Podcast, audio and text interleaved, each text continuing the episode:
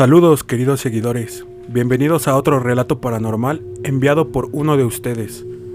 Esto es Leyendas de mi barrio. No creo en los fantasmas, hasta que me tocó vivir una experiencia que estaré por contar. Yo vivía ahí casi 24 años. Mi departamento está en la calle de Poniente 134 y en mi ventana que da hacia la calle se ve la entrada del metro Instituto del Petróleo. Acababa de terminar mi relación amorosa más larga que había tenido, cinco años aproximadamente. Estaba en esa etapa de la vida donde muchas cosas malas te llegan de golpe. Me había distanciado de mi familia, me acaban de correr el trabajo, así que con las pocas ganas que me quedaban empecé a buscar empleo.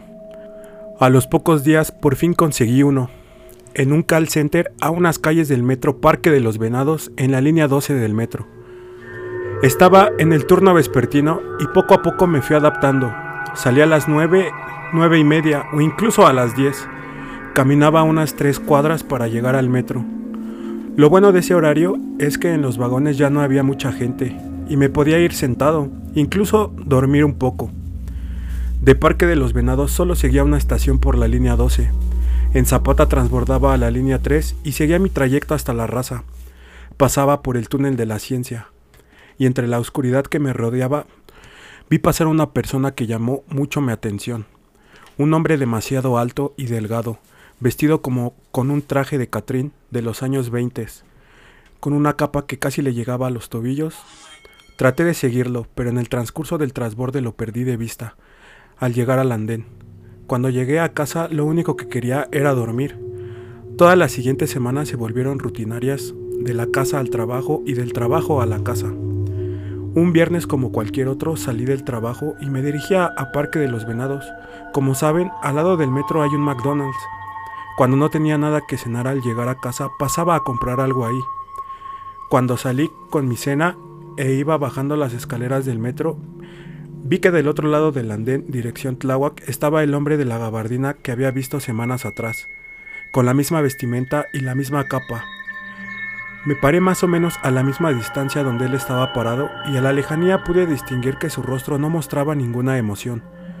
Una mirada muy pesada que cuando la dirigió hacia mí no la pude soportar y tuve que voltear hacia otro lado.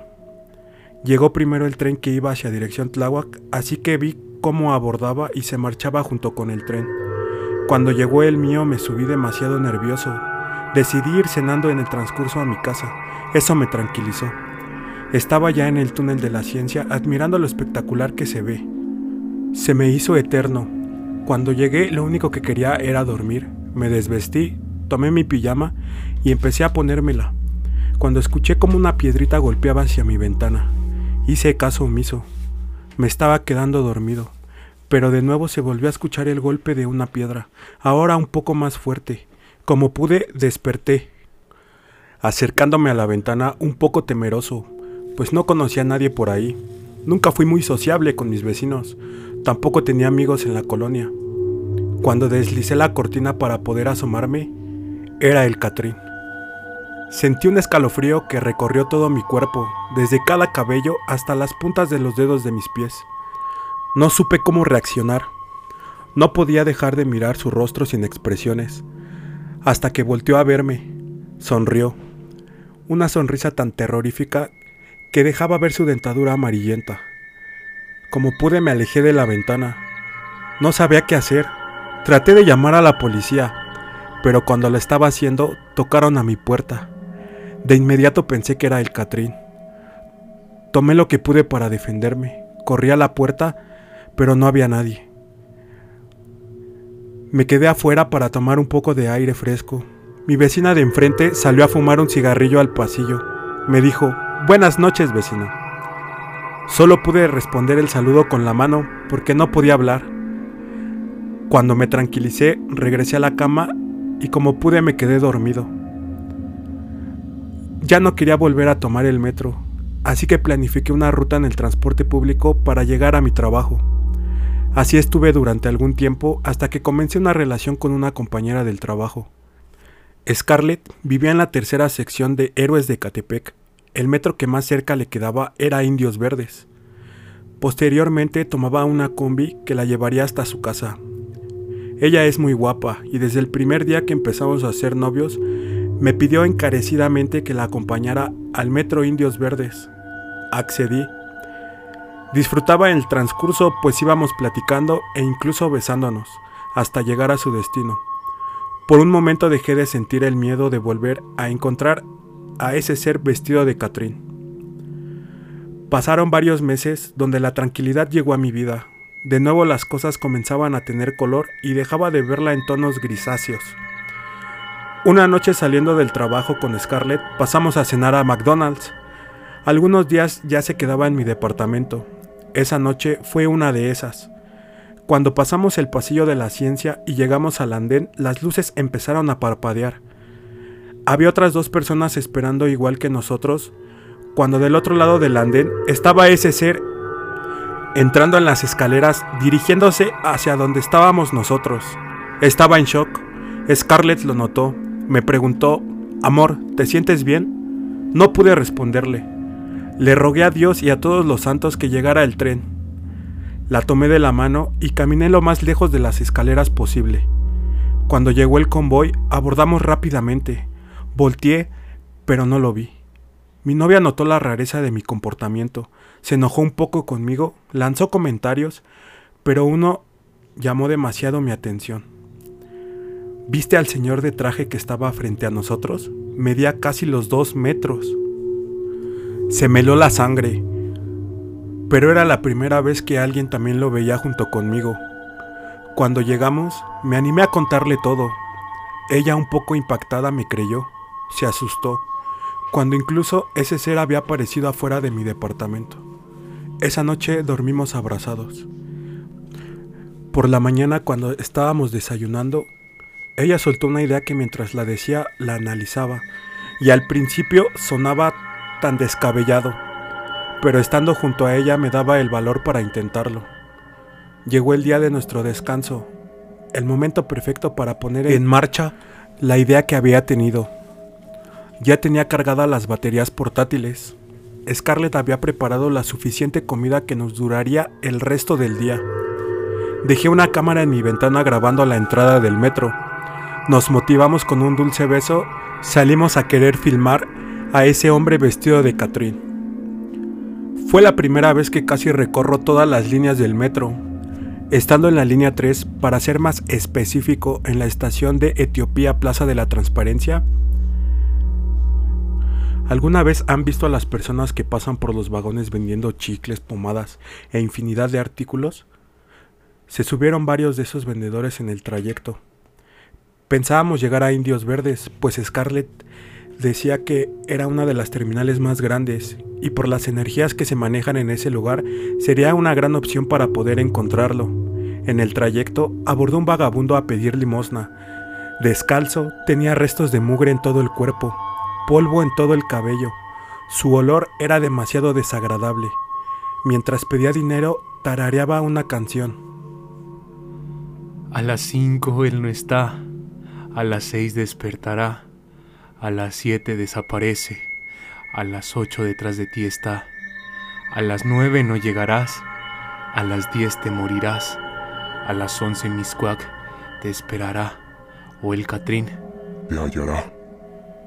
Scarlett me volteó a ver temblando de miedo, más pálida que de costumbre.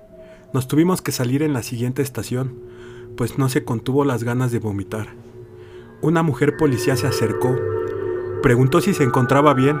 Respondimos que sí. Y por su radio solicitó personal de limpieza. Le agradecimos la atención a la oficial. Salimos del metro Niños Héroes a tomar un poco de aire. Eran ya las seis y media de la tarde. Estuvimos casi media hora en silencio, hasta que Scarlett me dijo que si podíamos ir a casa. Se sentía mareada e incluso cansada. Accedí. Cuando llegamos a casa la recosté en la cama y se durmió de inmediato. Preparé algo de cenar, volteé a ver el reloj que estaba en la cocina. Cuarto para las diez. Mientras comía no dejaba de pensar en la canción que aquel vagabundo tarareaba. Sonó el reloj avisando que eran las diez en punto. A las diez te morirás. Me acerqué a la ventana corriendo y vi cómo el hombre vestido de Catrín estaba afuera. bajando las escaleras hacia el metro. No sabía qué hacer. Tomé mis tenis, reuní todas las fuerzas que tenía. Me dispuse a ir a Miscuac, a confrontar el pavor que le tenía y descubrir el por qué ese ente se había obsesionado conmigo. Cuando llegué a la raza, en el túnel de la ciencia, lo volví a ver. Corrí lo más rápido que pude para poder alcanzarlo, pero fue en vano, le perdí el rastro. Todo agitado llegué a Zapata de la línea 12. Cuando por fin llegué a Miscuac faltaban seis minutos para las 11, así que traté de recuperar el aliento, sacarme todo ese miedo y tomar el valor posible para poder confrontarlo. Arriba en el puente donde cruzas para cambiar de andén estaba aquel vagabundo cantando la misma canción. Eran demasiadas coincidencias. Conté los 60 segundos de las 11.59, los más largos de mi vida. Tenía tantos escalofríos que recorrían cada parte de mi cuerpo, pero cuando alcé la mirada vi que atrás de aquel vagabundo estaba el Catrín sonriéndole de una forma grotesca, donde todas sus líneas de expresión se marcaban de manera pronunciada. El vagabundo no quería voltear a verlo, pero seguía cantando la canción. Tomé mi camino hacia las escaleras que me llevarían al cruce donde se encontraban ellos dos. Cuando subí, el Catrín dirigió toda su atención hacia mi persona. Se acercó rápidamente. No pude moverme. Me tomó del cuello y me levantó. Un policía se dio cuenta de lo que estaba pasando y sonó su silbato, pero el Catrín hizo caso omiso. Me aventó lo más cerca de las escaleras. El vagabundo corrió hacia donde estaba el policía para poder distraerlo. Traté de hablarle, incluso soltando groserías y maldiciones pero él solo se reía. Traté de darle un golpe, pero quedé anonadado cuando vi que podía atravesarlo, como si fuera plasma. Entre mi desesperación tenía la opción de poder aventarme a las vías cuando pasara el tren. Pero como si él me leyera los pensamientos, por fin habló. Ni lo pienses. Tu alma ya es mía. Grité lo más fuerte que pude, el oficial se dio cuenta y de un golpe arrestó al vagabundo que no lo dejaba acercarse hacia donde yo estaba. Cuando por fin subió al puente, sacó su arma y le dijo al Catrín que alzara las manos. Este solo se reía. Le grité al oficial que no era un humano, o bueno, que ya no lo era, que era un ente o un demonio. Ya no te drogues, hijo, respondió el oficial.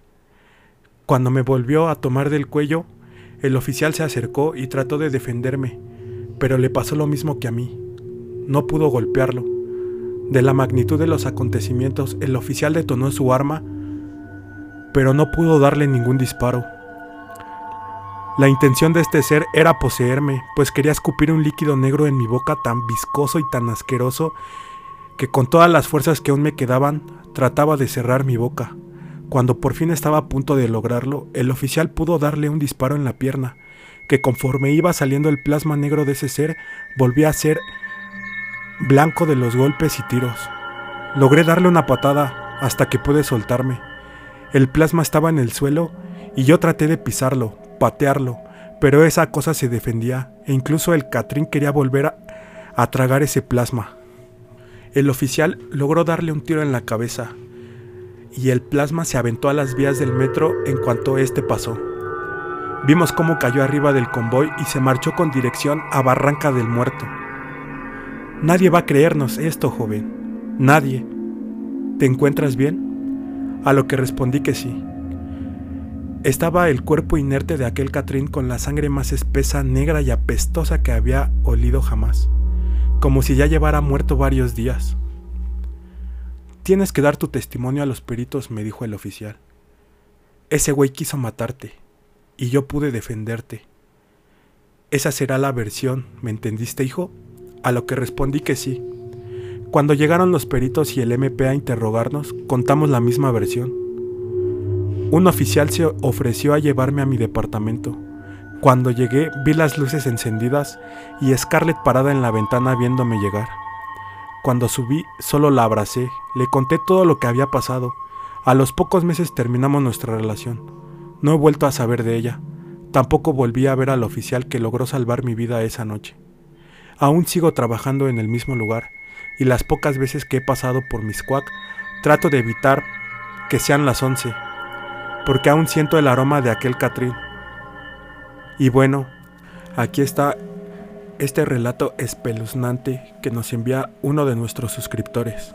No cabe duda que hay una infinidad de seres y espectros macabros rondando toda la Ciudad de México, incluso en el metro, que cada día es una experiencia extrema viajar en él. No queda más que agradecerles el tiempo que se tomaron en escuchar este relato. Y si quieres ser el siguiente en aparecer, recuerda que puedes escribir tu historia a nuestro correo electrónico leyendasdemibarrio.com.